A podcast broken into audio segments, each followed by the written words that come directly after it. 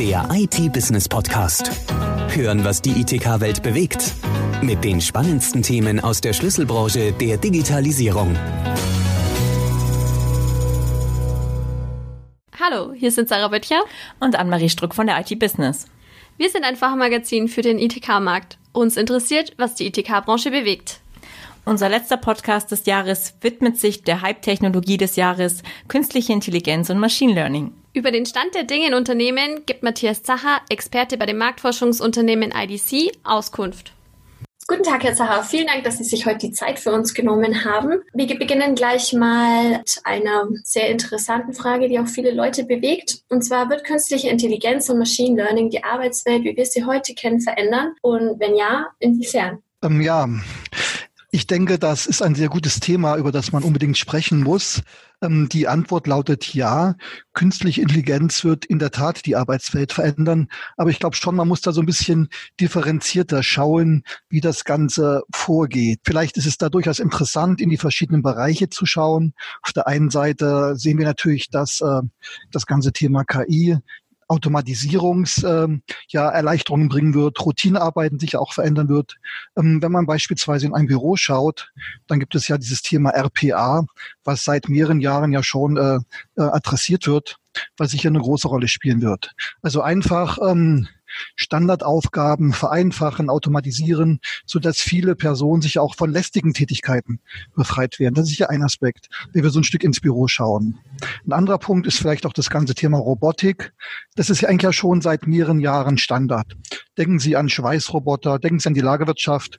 Und da kommt ein ganz interessanter Aspekt zusammen, nämlich Robotik und Intelligenz beziehungsweise auch Routinen, Intelligenz in dem Sinne, dass dann dieser Transportroboter auch in der Lage ist, äh, Hindernisse zu erkennen, Strecken zu optimieren und so weiter.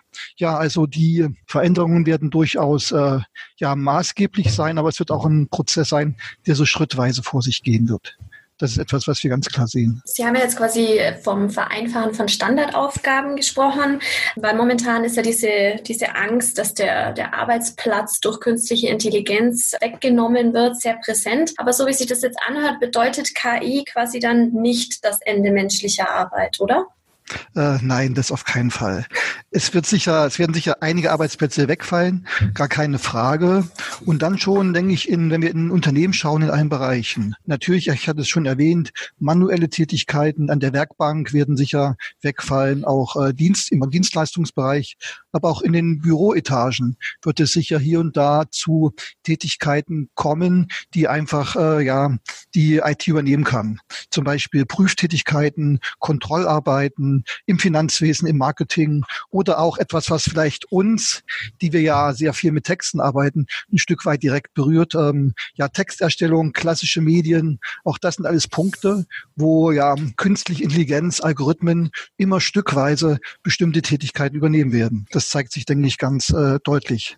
Es wird sicher eine Verringerung bisheriger Tätigkeiten geben, aber es wird gleichzeitig auch neue Tätigkeiten geben, die daraus erwachsen können. Und dieses Spannungsverhältnis gut auszutolerieren, das ist natürlich die große Aufgabe der Unternehmen, aber auch natürlich etwas, wo die Gesellschaft in gewissem Maße ein Stück weit unterstützen muss, indem es halt eine gesellschaftliche Diskussion anstößt und vielleicht auch unterstützt, um da die Dinge optimal auszugestalten. Und Sie haben jetzt schon einige Branchen genannt oder Tätigkeitsfelder. Ähm, können Sie noch mal genauer sagen, welche Chancen und Vorteile sich für Unternehmen durch den Einsatz von KI ergeben und ja. wo denn die Hürden und Herausforderungen liegen? Ja, ähm, wir sehen natürlich, dass sich ähm, viele Unternehmen mit dem Thema beschäftigen und die sehen das natürlich so ein bisschen ja, zweigeteilt.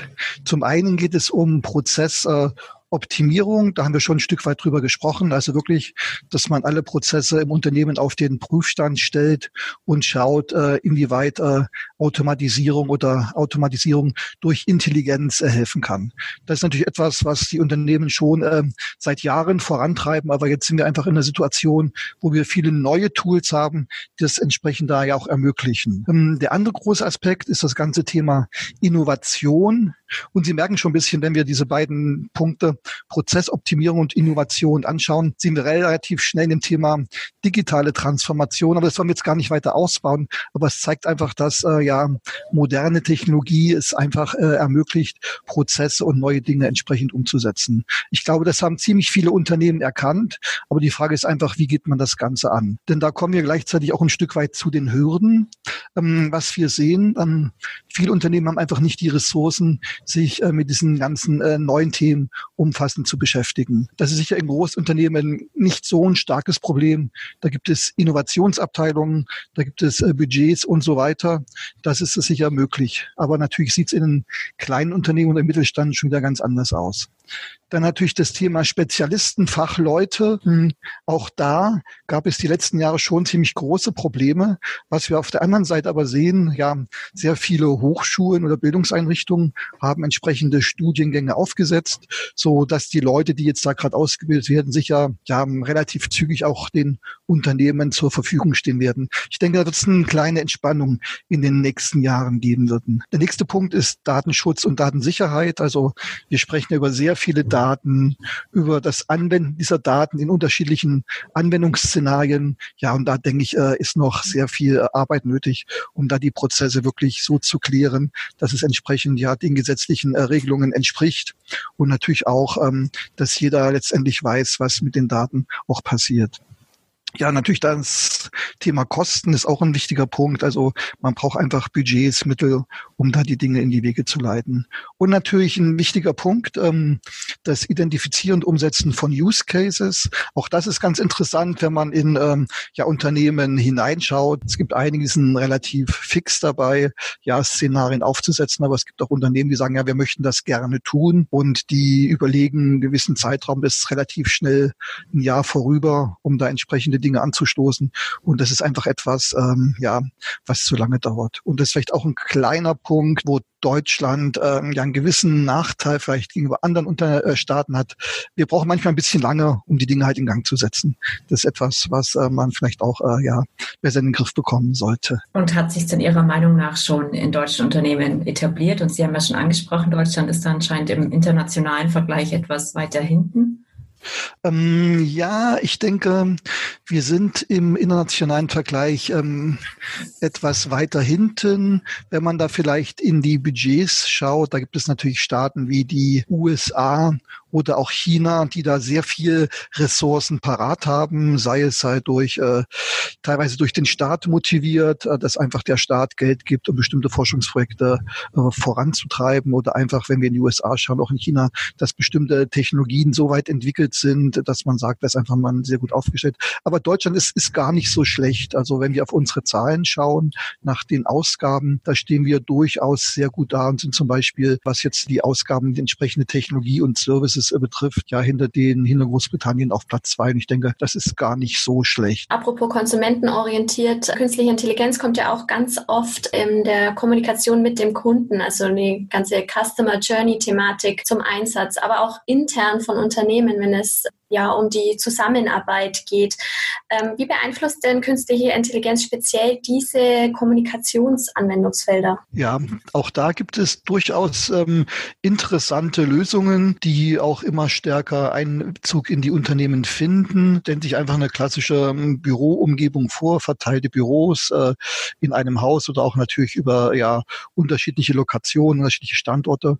Und da kann natürlich gerade das Thema Kommunikation ein Stück weit äh, vereinfacht werden. Da gibt es ganz interessante Ansätze. Ja, einfach, dass man die zum Beispiel in Meetings die Terminvergabe optimiert, automatisiert. Die Systeme sind durchaus in der Lage zu schauen, wenn sie 10 bis 15 Leute einladen möchten, sind da Termine frei. Also viele manuelle Dinge, wo man sich einfach kurz informieren muss, vielleicht auch Informationen hinterher schicken muss. Das lässt sich einfach alles automatisiert regeln. Setzen bereits viele Unternehmen auf beispielsweise Chatbots oder Sprachassistenten? Ich denke, hier muss man, also die Antwort ist ja. Das ist ein Thema, das in sehr vielen Unternehmen äh, entsprechend schon äh, Fuß gefasst hat. Aber ich glaube, wir müssen hier ein bisschen differenzieren. Einmal zwischen den Chats, die vielleicht per Texteingabe erfolgen und dann den äh, ja, Spracheingabesystemen, die typischen Chatbots, wo man einfach in, in, in einen Austausch tritt über äh, entsprechende Formulare und so weiter. Ich denke, das ist sehr, sehr weit verbreitet. Das ist auch relativ einfach umzusetzen, weil wir da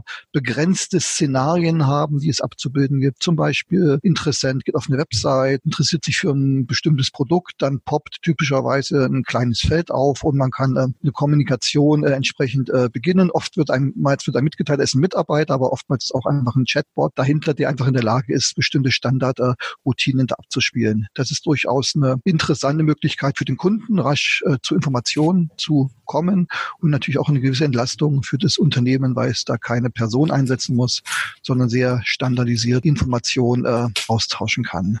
Im, und da sehen wir einfach das Ganze in unterschiedlichsten Branchen, äh, wo entsprechende Dinge da in den letzten ja, zwei, drei Jahren ziemlich umfassend äh, ja, ähm, platziert worden sind. Das ganze Thema Spracheingabe, das ist ähm, noch nicht ähm, ganz so häufig äh, verbreitet.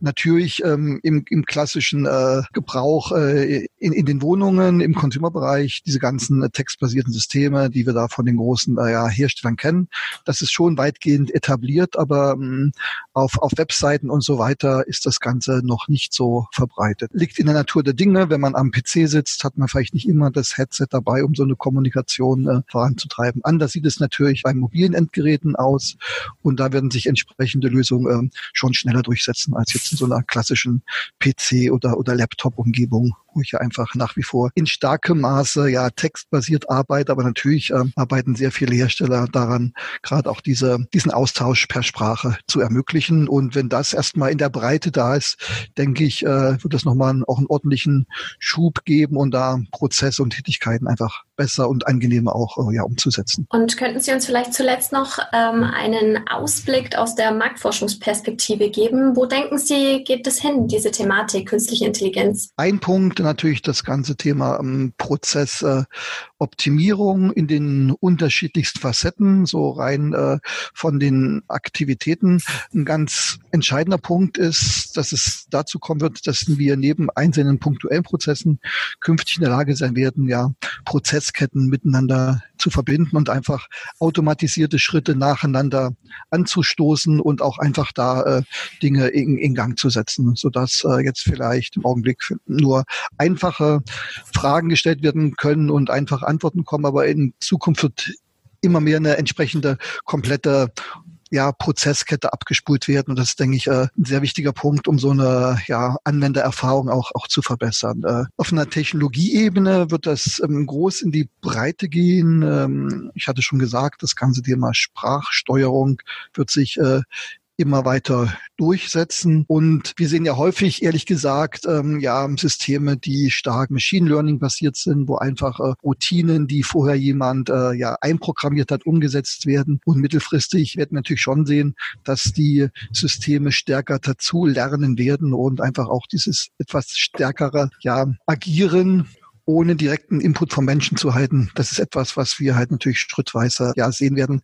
Aber es wird schon noch eine Weile brauchen, bis Computer, Roboter, Algorithmen in der Lage sein werden, jetzt äh, den Mensch teilweise Aufgaben abzusetzen, äh, äh, abzunehmen, die auch ein Stück weit dieses ganze Thema Emotionen, äh, Entscheidungsfindung aufgrund von Reaktionen des Gegenüber äh, erfordern. Das war ein sehr schönes Schlusswort. Ähm, Herr Zacher, vielen herzlichen Dank, dass Sie sich heute die Zeit genommen haben. Ja, sehr gerne. Die Zukunft für Sprachassistenten scheint rosig. Spannende Entwickler-Insights über die Programmierung und Funktionsweisen von Sprachassistenten gibt uns Daniel Fitzpatrick, Head of Technology bei Reply.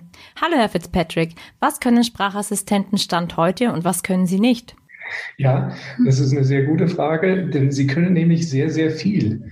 Aber es gibt auch Sachen, die sie nicht können und ich gehe gleich mal ein bisschen auf die Philosophie ein. Es stellt sich die Frage, ob es Sachen gibt, die sie nie können werden.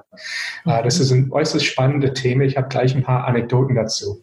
Aber zur ersten Hälfte der Frage, was können Sprachassistenten? Von, von dem Funktionsumfang und Datenumfang sind sie so gut wie die Backend-Systeme, an denen sie gebunden sind. Wenn ich beispielsweise einen Sprachassistent als Telefonbuch habe und kann Namen oder Nummern, alles Mögliche abfragen, wenn es wirklich an die Datenbasis einer Telefongesellschaft oder Stadtwerk, was auch immer gekoppelt ist, bin ich in der Lage, über diese Sprachassistent per Befehl auf enorm viel Information zuzugreifen. Das ist eine technische Funktionsbasis. Da sind wir in der Entwicklung wirklich keine Grenzen gesetzt. Wenn ich wissen will, mit einer schnellen Frage, wie ist denn das Wetter in Südafrika gerade? Zehn Sekunden später habe ich die Antwort erzählt bekommen, eben weil die Funktionsumfang und Datenverarbeitung dahinter steckt. Es ist äußerst, äußerst leistungsfähig. Ähm, was, was Sie noch nicht so gut können, ist das, das Menschliche sozusagen. Es stellt sich auch die Frage, ob Sie es je machen können, weil man muss im Klaren sein, was kann künstliche Intelligenz? Es gibt sehr, sehr viele Begrifflichkeiten, die sich drum herum drehen. Äh, es gibt sehr, sehr viele Meinungen dazu. Was ist genau künstliche Intelligenz? Aus technischer Sicht ist es unterteilt in buchstäblich hunderte von Fachbereichen. Um das ein bisschen besser zu verstehen, gehe ich auf zwei oder drei Beispiele ein. Es gibt schwache künstliche Intelligenz, das sogenannte Weak KI. Und das ist im Grunde genommen Mustererkennung. Und das funktioniert mittlerweile sehr, sehr gut. Wenn ich beispielsweise äh, äh, spreche, dann es steckt eine Intelligenz dahinter, das mein Gesprochenem erstmal digitalisiert und mit vorangegangenen gelernten Mustern vergleicht und daraus eine Ausgabe generieren kann. Aber es stellt sich die Frage, ist es denn wirklich Intelligenz? Ob diese Maschine, die dahinter steckt, wirklich denkt, das darf sehr, sehr stark angezweifelt werden. An der Stelle gehe ich ein bisschen auf die erste Anekdote des Tages ein. Das ist ein Argument, ein philosophisches Argument, das wurde von einem, äh, einem Mann namens John Searle 1980 zum ersten Mal postuliert, also künstliche Intelligenz, die erste Grundzüge, ganz nebenbei. Äh, das, ist, das ist eine Technologie, das ist sicherlich 60, 70 Jahre alt. Das ist nichts Neues.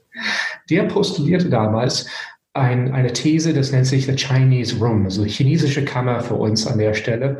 Und es besagt, ich schließe mich in einem Zimmer ein und in der Tür ist nur ein Schlitz. In diesem Zimmer sind lauter Karteikarten und Wortebücher, alles rund um Chinesisch. Jemand Draußen schreibt ein chinesischer Satz, Frage oder Zeichen auf ein Blatt Papier, schiebt, es durch diesen Schlitz in die Tür. Ich nehme das entgegen. Okay, dann fange ich an nachzuschlagen durch meine Karteikarten, Wörterbücher. Und irgendwann, wahrscheinlich Wochen später, habe ich das tatsächlich gefunden. auf dem Blatt Papier, ich gucke mal, was die chinesische Definition unter diesem Zeichen ist. Ich schreibe es auf das Blatt Papier, reiche es wieder raus. Derjenige, der nimmt es entgegen, so, puch, diese Maschine kann Franz äh, Chinesisch. Ist das nicht super? Und ich selbst kann, kann gar kein Chinesisch. Was, was ich gemacht habe, ist eine reine Mustererkennung. Und das ist, was Computer auch machen. Und dann kommt noch eine Anfrage rein. Irgendwann werde ich ein bisschen geübt. Ach, dieses Zeichen habe ich schon gekannt. Hier ist die Definition. Da geht es ein bisschen schneller. Schon wieder was dazugelernt.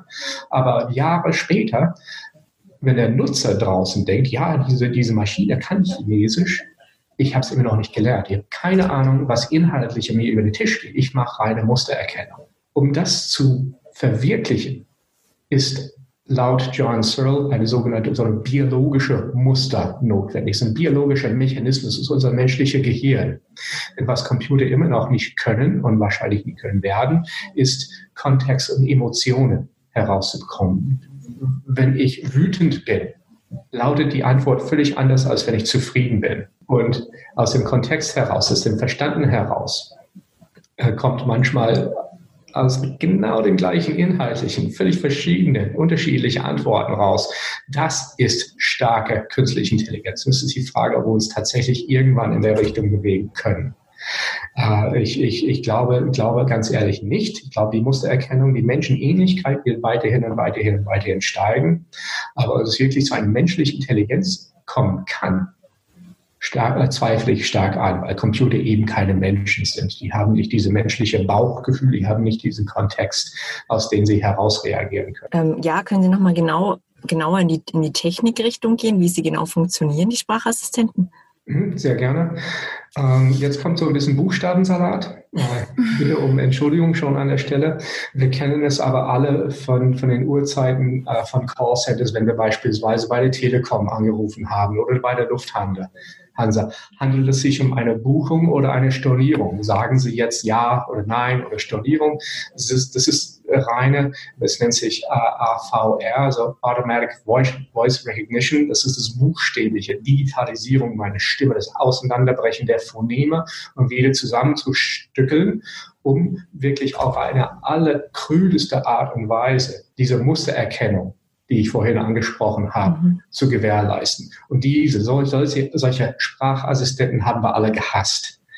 Das ist Automatic Speech Recognition. Das ist nichts anderes als auseinanderbrechen, digitalisieren und wieder zusammenfügen, damit wir aus der menschlichen Sprache, aus dem Ton, aus den Schallwellen meiner Stimme äh, 0 und 1 also binäre Sprache generieren können.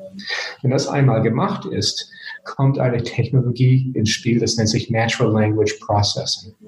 Wir nehmen das Digitalisierte und durch Mustererkennung vergleichen und auch Machine Learning, also künstliche Intelligenz in dem Sinne, wir setzen es wieder zusammen in Worte. Und diese Worte bilden dann Sätze. Aus Natural Language Processing, wenn das ist uh, Speech to Text, das ist ja eine Klassiker. Wenn ich ein Diktiergerät habe, kann ich mhm. reinsprechen. Ich sehe, wie die Worte sich auf meinem Bildschirm aufbauen.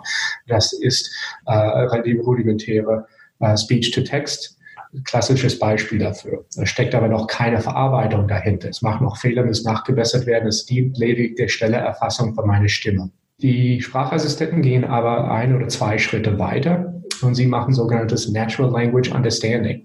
Sie nehmen das Gesprochene das, das tatsächlich Erfasste in Worte und die versuchen daraus anhand von erweiterter Mustererkennung von sehr, sehr vielen vorangegangenen Beispielen den Sinn daraus zu, zu verstehen, um aus einer vorgefertigten Möglichkeitspalette an Antworten eine herauszusuchen, das am besten diese Mustererkennung von dem Sprach- und Kontextfluss entspricht. Wenn wir noch einen Schritt weitergehen, kommen wir zu einer Technologie namens Sentiment Analysis, äh, das wird sehr, sehr häufig eingesetzt, beispielsweise für Bewertungsportale. Wenn ich äh, im Kino gerade gewesen bin oder in Urlaub, es war wunderbar, es war, es war äh, schlecht, ich type meine Bewertung ein oder ich spreche es ein. Sentiment Analysis versucht aus diesem Kontext heraus zu erkennen, bin ich glücklich oder bin ich unglücklich. Das ist aber auch nichts, das, das ist die, die hören nicht den Zorn in meiner Stimme oder spüren es nicht, den, den Wut in meinem Bauch, sondern ähm, es ist wiederum Mustererkennung. Sind da Negativwörter, sind da Schimpfwörter dabei. Äh, aber da ist auch wiederum eine Falle. Das Beispiel, das ich erbracht habe im Restaurant, wir haben einen wunderbaren Date zusammen, ich stehe aber zu enthusiastisch auf, schüttle Rotwein über, über meinen Partner und sie steht wirklich zornig auf und ich frage vorsichtig, ist alles in Ordnung? Und dann kommt die Antwort, ausgezeichnet, hast du super gemacht. Ja, dein Computer würde an der Stelle mit äh, Sentiment Analysis sagen, hey, gute Worte auch gehabt. Das ist natürlich nicht der Fall gewesen. Können Sie uns einen Ausblick in die Zukunft geben? wie es in 10, 20 Jahren aussehen wird, weil, wie wir es ja vorhin ähm, gehört haben, werden Sie ja die Sprachassistenten ja nicht von selbst lernen können, oder? Es wird ja dann irgendwie so bleiben. Sie können, sie können lernen und sie, sie werden mehr und mehr lernen. Da mhm. sehe ich die Reise, es, sie geht in zwei Richtungen. Diese Mustererkennung, die ich vorhin angesprochen mhm. habe, wird sich Richtung starke KI weiterhin entwickeln. Äh, man sieht es auch in der ganz, ganz Grundprogrammierung beispielsweise von Alexa. Wir haben für äh, einen italienischen System, Systemgastronom auch ein äh, Case aufgemacht, Pizza-Konfigurator. Und in, in der Maske hieß okay, was, was hättest du gerne auf deine Pizza? Und äh, da hatten wir zwei Herausforderungen an der Stelle. Also wie willst du die hunderte von Zutaten da reinballern? Muss man gar nicht. Wenn ich eine, eine variable Wert anlege diese Maske, das heißt Zutat, man kann es mit ein paar Musterwerte befüllen. Okay, wir haben Oliven, wir haben Shrimps und wir haben Artischocken. Dann fängt das System daraus zu lernen. Wenn irgendwann eine Salami sagt, wird das automatisch erkannt, obwohl man es gar nicht so als mögliche Auswahl gegeben hat. Das, das System lernt dazu, ach, in diesem Fall sind Lebensmittelzutaten verlangt. Da kann ich auf eine enorm große Schatz an Mustererkennungswerte zurückgreifen, um diese, diese zu verstehen, zu bearbeiten. Das ist das, das eine. Und das, das funktioniert richtig gut. Äh, es, ist, es ist manchmal ein bisschen, ein bisschen unheimlich, aber es ist ja. auch eine Erleichterung. Und wo geht die Reise sonst hin? Äh, wie ich vorhin gesagt habe, die Menschenähnlichkeit wird weiterhin und weiterhin und weiterhin zunehmen. Ja, äh, wenn wir weiterhin in der Richtung ähm, Menschenähnlichkeit reden, mhm. äh, könnten wir das als Einleitung benutzen, um auch äh, auf das unheimliche Tal zu sprechen. Es nennt sich die Uncanny Valley, auch hier nichts Neues, aber äh, die, die Schwelle ist überschritten. Ähm, wenn, wenn man äh, kurz auf die theoretische Ebene, auf den Sachverhalt einzugehen, mhm. das unheimliche Tal ist eine äh, Affinitätsabnahme, je menschenähnlicher ein Gegenstand wird. Es gibt drei verschiedene Kurven für das unheimliche Tal. Der Ausschlag stärkste Kurve ist für Animationen, also so computeranimierte Menschen. Die Sympathiewerte sacken wirklich ganz stark ab. Man hat das Gefühl, oh Gott, mein Gegenüber ist der richtig gesunde oder was ist da, da los? Für Stillfotos, also so einfach Bilder, ist die Kurve ähnlich, aber ein bisschen flacher und für Sprachassistenten eben, weil es diese visuelle Referenz fehlt komplett. Mhm. Es ist noch flacher. Das heißt, die, die, die, die, die, die tiefe Tal zu überwinden ist nicht so stark an der Stelle, aber es ist immer noch da. Wenn wir einen Sprachassistenten haben und die Stimme immer noch es ist fast menschlich, aber nicht ganz menschlich. Die Nutzungsaffinität nimmt ein bisschen ab. Ein Beispiel von Google Duplex gesehen haben. Das Tal ist überwunden. Äh, ich wäre selbst nicht in der Lage gewesen, in dem Telefonat zu unterscheiden, ist es ein Mensch oder ist es ein Computer. Und das bringt uns auf die, die, äh, die ethische Fragen zu sprechen finde es total spannend. Ja, weil wir ja nicht mehr wissen, was dann Mensch oder Maschine ist, mit dem wir sprechen. Ja, genau. Viele, viele haben da ja natürlich berechtigt auch, finde ich, Angst davor, vor, vor solcher Technik. Ich meine, die ähm, KI wird ja immer oder sehr oft in den Medien auch als das Böse dargestellt, das uns äh, sämtliche Arbeitsplätze klaut und uns irgendwann unterdrückt, ähm, um das jetzt ein bisschen überspitzt darzustellen. Aber im Prinzip, es ist also ich finde es auch definitiv unheimlich. Also das Beispiel von Google Duplex, dass man einfach wirklich nicht mehr erkennen kann, spreche ich mhm. hier mit einer Maschine oder einem Menschen. Ja, das ist richtig. Ähm, ich habe mich auch äh, zunehmend gerade anhand dieses Beispiels und ein paar andere mit der, mit der Ethik an der Stelle auseinandergesetzt. Interessanterweise bei der Vorstellung von Google Duplex zusätzlich zum Wow-Effekt, also alle Leute richtig umgehauen von dem, was sie gehört haben. Es gab sehr, sehr viele Rückmeldungen per Twitter dazu. So, habt ihr denn wirklich die ethische Fragen hier im Auge. Ich finde das auch nicht gut, was ihr da macht. Was äh, normalerweise, klar, bei, bei, bei einer Pressekonferenz, wo ein neuer medizinischer Durchbruch vorgestellt wird, kann ich mir eher vorstellen, dass die ethische Fragen aufkommt. Oder wenn die, wenn die Vatikan eine Pressekonferenz macht, da stürmt es nur noch Ethikfragen. Aber bei Software, man stellt sich, okay, Warum ist es denn so? Ähm, es gibt im Grunde genommen, was Ethik und Computerprogrammierung angeht, acht sogenannte Risiko- oder Fragenbereiche. Mhm. Ähm, fangen wir ganz, äh, ganz banal an. Ist es denn wahr, was ich gerade zu sehen oder hören bekommen habe? Äh, wir wissen alle jetzt von Fake News und so weiter. Das ist ohne Frage durch Technologie äh, überhaupt möglich geworden. Wir als Entwickler stellen uns zunehmend die Frage, wie können wir denn gewährleisten, dass wirklich nur wahrheitsgemäße Inhalte weitergegeben werden. Ein zweites Risiko wäre sozusagen Sucht. Handy, Handy, ich bin, gebe es auch selber zu, ich bin ein absoluter Handy-Junkie. Ähm, das nennt sich der Dopamin-Faktor. Bekomme ich meine Likes, bekomme ich meine Nachrichten, habe ich oder stimmt was nicht, bin ich blockiert worden. Das spielt sich alles total viel auf der menschlichen Psyche ein und wir sind nicht in der Lage, mit diesen Risiken umzugehen, weil alles ist, ist wirklich ein Phänomen von den letzten fünf Jahren, seitdem, also zehn Jahren, seitdem Sozialmedien wirklich Mainstream geworden sind. Eine weitere ethische Frage ist Wirtschaftlichkeit. Wirtschaft, Kaufkraft. Ist es denn nicht ein Grundrecht, dass alle Zugang zur Technologie haben? Und wenn wir es Menschen entweder bewusst oder unbewusst verwehren, entstehen für sie wirtschaftliche Nachteile. Auch eine Frage. Ähm, Machine Ethics kommen wir gleich dazu. Das ist, das ist das Thema. Andere Themen wären zum Beispiel, äh, wie wir gerade gesagt haben, Überwachung mhm. durch Technologie. Was habe ich denn als Entwickler da zu berücksichtigen, um zu gewährleisten, dass mein, mein Produkt ethisch bleibt? Hoheit über Daten. Wer darf das? Was machen wir mit den Daten? Äh, Vertrauensfragen online und natürlich auch äh, äh kriminelle, explizite kriminelle Tätigkeiten, Cybercrime Das sind alles ethische Themenbereiche. Aber wir gehen auf äh, Maschinenethik und auch künstliche Intelligenz, Algorithmen und so weiter.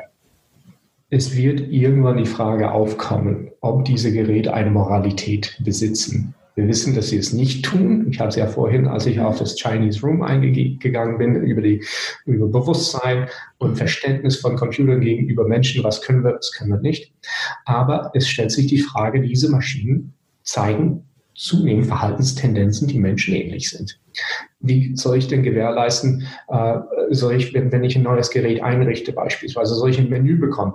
Dieses Gerät sagt mir immer die Wahrheit. Dieses Gerät äh, benimmt sich so, wie ich mich benehme, oder es ist absolute moralische Instanz. Äh, dieses Gerät darf in mein Gesundheitsleben eingreifen oder nicht. Und auch ganz banal, dieses Gerät darf meine Daten nicht weitergeben muss nach jeder Anfrage sofort gelöscht werden. Und das der, der, der Saugroboter mit Kamera. Stellen wir uns mal vor, es, es fegt über den Boden und sieht, dass, dass, dass, dass meine Großmutter gestürzt ist ist es denn nicht äh, möglich und notwendig, an der Stelle Notruf auszulösen? Gibt es mittlerweile als Sprachassistenten mit expliziten Notrufsoftware. Ähm, das ist ein super spannendes Feld. Mhm. Deswegen müssen wir uns als Entwickler die Frage stellen, ist das, was ich programmiere, ethisch anhand der erweiterten Funktionalitäts- und Verhaltensspektren dieser Geräte? Das ist, das ist also absolut unabdingbar. Als weiteres Beispiel, fangen wir an mit Höflichkeit. Das sind ja Assistenten. Das ist ein digitales Assistent. Es ist kein Mensch. Ich weiß, es hat keinerlei menschliches Empfinden. Deswegen spreche ich, wie ich will. Und die haben sich Gedanken drüber gemacht. Äh, vor einigen Wochen, wenn man immer gesagt hat, Alexa, du bist blöd, hat sie immer so leicht, äh, leicht neutral gesagt, das finde ich aber nicht sehr nett. Das war die Standardantwort zu allem. Das haben sie mittlerweile äh, herausgenommen. Diese Antwort gibt es nicht mehr. Irgendjemand hat sich ethische Gedanken darüber gemacht oder Nutzerfreundlichkeit, ich weiß es nicht genau. Aber wenn man sagt, Alexa, du bist blöd, bekommt man die Aufforderung oder die Möglichkeit, sich beim Obwohlsstelle bei, bei Amazon zu beschweren. Du bist blöd, okay, gut, ist es, ist es ein negatives Feedback, das verarbeiten wir jetzt als solche. Mhm. Deswegen okay. äh, hört es an der Stelle auf. Aber obliegt es uns nicht, als Entwickler zu sagen, also ich bin jetzt beleidigt, ich streike jetzt eine halbe Stunde. Hol deine Sprach, Sprachauskünfte irgendwo anders her, banal gesagt. Fände ich, keine schlechte Nutzerfall. Und die Leute haben gelernt, wenn ich, wenn ich zu Hause bin, sage ich nicht, Alexa, schalte bitte das Licht im Wohnzimmer an, sondern Alexa, Wohnzimmer an. Hm. Das ist eine Abwandlung meiner Sprache. Beide würden funktionieren. Ich bin aber faul und ich will den, den Sprachbefehl schnell rausgehen. Und wenn es nicht verstanden wird, es tut mir leid, ich habe kein Zimmer im Haus, die Wohnstraße heißt. Was ich? Ich schreie, Alexa, Wohnzimmer an. Ist es denn, wenn es ein Diener wäre, wenn ich meinen persönlichen Assistent im Haus hätte, der hinter mir herumlaufen würde, würde ich nie im Leben mit dieser Person so umgehen. So, wir wissen, dass das Menschen nicht keine Menschen sind, wir wissen, dass sie keine Emotionen haben. Aber angenommen dessen, was ich gerade gesagt habe, füge ich eine weitere Bemerkung hinzu. Aus äh, Nutzungsfreundlichkeitssichtpunkt und Vermarktungssichtpunkt, fast alle diese Sprachassistenten haben eine weibliche Stimme. Das soll äh, vertrauenserweckend sein, es soll Wärme erzeugen, also Nähe, Vertrautheit, Sachlichkeit äh, und so weiter und so fort. Ähm, aber wenn das der Fall ist und ich Kinder zu Hause habe, besteht nicht die Gefahr, dass ich meinen Kindern beibringe, immer Frauen gegenüber barsch und lautstark zu reden. Das ist eine Frage, die noch nicht beantwortbar ist, aber ich werfe es gerne in den Raum, dass es uns als Entwickler obliegt, die Reaktionen von diesen Geräten dahingehend zu programmieren, damit sie von uns als Menschen besonders in diesen Zeitpunkten der Verrohung der Gesellschaft im Internet, es obliegt uns vielleicht ein paar Höflichkeitsstolpersteine einzubauen. Wir zwingen den Menschen oder wir bringen den Menschen bei, wieder höflicher zu sein. Sie machen quasi die Maschine menschlich, um den Menschen wieder menschlicher zu machen, richtig? Ja, ja, das ist in, in, in, einem Satz zusammengefasst, was ich gerade in drei Absätze gesagt habe. Super. Ja. Okay, ah. ist auf alle Fälle sehr interessant, aber auch irgendwie absurd. Also ja. Also ich verstehe es, ich bin da auch voll bei Ihnen, ich sehe das genauso, aber ähm, eigentlich ist es auch irgendwie wieder traurig, oder? Dass wir Maschinen dazu brauchen, uns wieder menschlicher zu machen. Mhm. Aber was, was wäre, wenn beispielsweise äh, ein Konzern wie Facebook anstatt auf Umsatz und Nutzerzahlen und Bekanntheit sich zu konzentrieren, sagen würde, hier, pass auf, anhand von Sentiment Analysis habe ich gerade erkannt, das, was du reingetippt hast, ist richtig bösartig. Mhm erscheint es nicht. Die haben, sie haben so viele Sicherheitsmechanismen, aber sie unternehmen meiner Meinung nach, die nehmen ihre ethische Rolle, ihre ethische Verantwortung nicht wahr. Die können sehr, sehr leicht Menschen dazu zwingen, höflich und nett miteinander umzugehen, tun es aber nicht. Mhm. Das, das als, als zwei verschiedene Beispiele in der Ethik, was man, äh, wie man richtig und falsch damit umgeht, meiner Meinung nach. Aber gibt es quasi festgeschriebene Leitlinien, Richtlinien, an die sich die Entwickler wie Sie jetzt wenden? Oder sind das so, so ungeschriebene Gesetze, die quasi jeder Entwickler in sich hat? Ja, weil auch jeder von uns ja auch ein anderes Verständnis von Moral und Ethik hat. Jeder hat einen anderen ethischen ja. Kodex. Ja.